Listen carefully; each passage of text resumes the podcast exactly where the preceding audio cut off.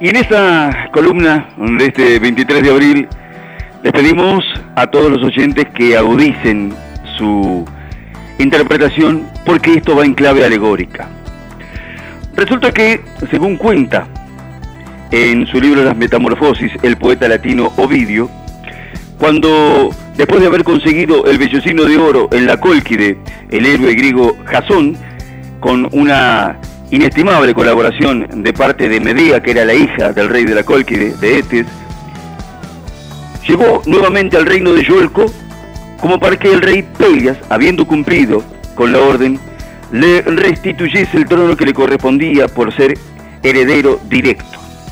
Sin embargo, Pelias se negó a ceder al reino. De esta manera entonces, Medea, conocida en la mitología por sus artes mágicas, de esa forma había ayudado a Jasón para que pudiese obtener el vellocino de oro, Medea lo que hizo fue entablar una falsa amistad, una amistad fingida con las hijas del rey Pelias de Yolco, bajo el pretexto de que había tenido un distanciamiento con Jasón. De esa manera se ganó la confianza, aprovechando la ingenuidad y la poca eh, precaución de parte de las hijas de Pelia, para que ellas hicieran lo que Medea les iba a sugerir. Ya había logrado rejuvenecer por artes mágicas, al padre de Jasón, y delante de las hijas de Pelias, lo que hizo fue hacer traer un cardero de edad muy avanzada y después de clavarle el cuchillo en la garganta y ponerlo a hervir en un, en un caldero, lo convirtió en un animal joven, en un cordero. Al ver esto las hijas de Pelias, sin reparar en lo macabro del procedimiento y sin poner en ningún momento ninguna duda ni ninguna sospecha,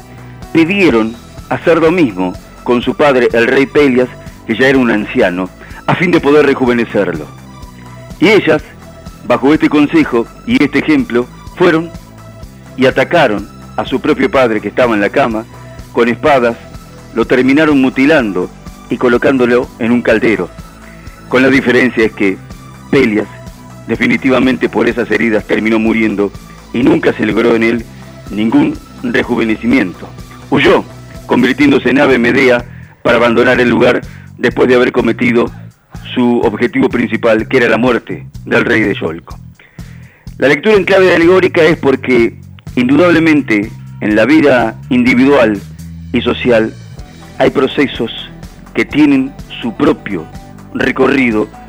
y que muchas veces son incontrastables y que es necesario entenderlos, ajustarse a ellos y tratar de lograr las mejores soluciones conociendo lo que es parte de un proceso. Las soluciones mágicas,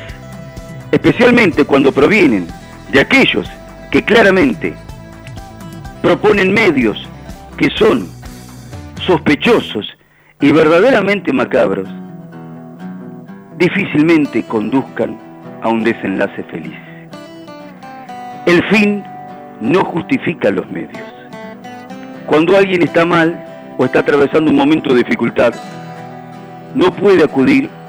a cualquier solución para tratar de remediarlo, porque el desenlace puede ser peor que la situación presente.